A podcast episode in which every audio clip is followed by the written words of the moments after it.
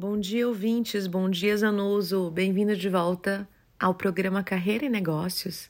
Esta semana, na quarta, em função do feriado de 12 de outubro, e trazemos um tema que pode parecer repetitivo, mas na verdade não é, que fala sobre sustentabilidade emocional, que é um nome talvez diferente daqueles que a gente tem ouvido falar, que é a inteligência emocional, saúde emocional, saúde mental, mas que vem dentro desse escopo do olhar mais cauteloso em relação à saúde emocional das pessoas.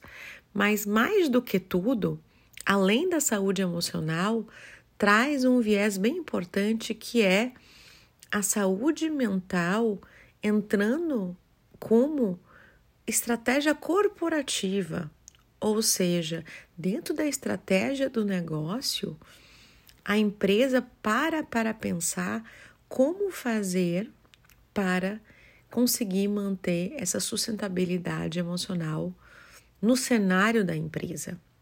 Então, passa a não ser algo que talvez seja acessório ou que vem em segundo plano e vem como algo dentro do próprio planejamento estratégico. O que fazer para conseguir trazer essas pessoas para um penso uma qualidade de vida com entrega, com resultados para mudar o jogo. O que, que a empresa pode de fato trazer dentro do dia a dia para colaborar de forma mais efetiva para o resultado do negócio através das pessoas, cuidando da saúde mental dessas pessoas. Uh, o artigo sobre sustentabilidade emocional que eu me inspirei ela vem na revista Você RH de setembro e fala de números bem importantes do uh, Ministério da Saúde que traz uma preocupação absurda em relação à doença mental. Em 2019, a gente, o Brasil, nós já éramos um país mais ansioso do mundo. Olha, olha que, que, que, que absurdo: 18,6 milhões de brasileiros já possuem uma doença 2019, o que correspondia a mais ou menos cerca de 9% da população total daquele ano. A gente fica nessa métrica só atrás dos Estados Unidos. E o que, que aconteceu? A pandemia do Covid-19 ela aumentou os problemas psíquicos de forma absurda. Uma pesquisa feita pela URGS revelou que 80% dos brasileiros se sentiram mais ansiosos durante a crise, ou seja, a gente já vinha com um número altíssimo que só aumentou com esse período pandêmico, mas também trouxe as empresas para olhar isso de uma forma mais cautelosa. Então, se a gente puder dizer algo positivo em relação a isso, é que de fato hoje isso é falado dentro do dia a dia da empresa, é, são trazidos treinamentos, mentorias, processos de desenvolvimento, todos trazendo uma preocupação, uma prevenção para que a pessoa ou os colaboradores não cheguem num estado de alerta absurdo.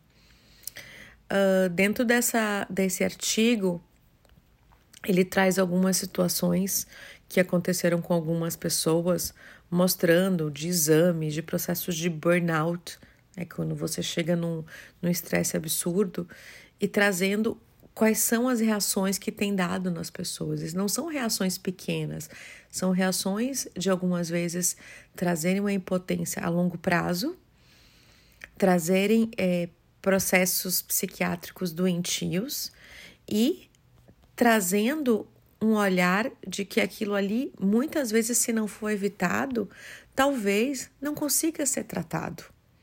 Ou seja, esse olhar preventivo e acolhedor e empático, né? a gente fala muito em empatia, em escutativa, ele já não é nada acessório. Ele acaba sendo algo essencial para sustentabilidade dos negócios, ou seja, a sustentabilidade emocional passa a ser requisito fundamental para a sustentabilidade dos negócios.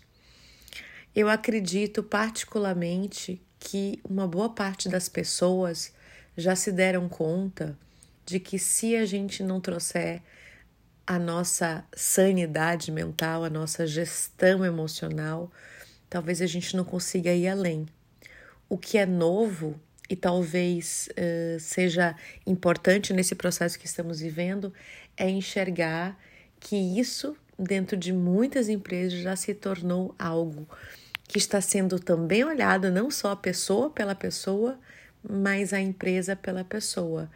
E que esse trabalho colaborativo, onde ambos se ajudam, a pessoa com ela mesma na sua autogestão emocional e a empresa com as pessoas, pode vir a trazer uma melhoria desse estresse, dessa ansiedade que nós vemos que no Brasil tem um potencial, né, muito grande de melhoria e com números alarmantes.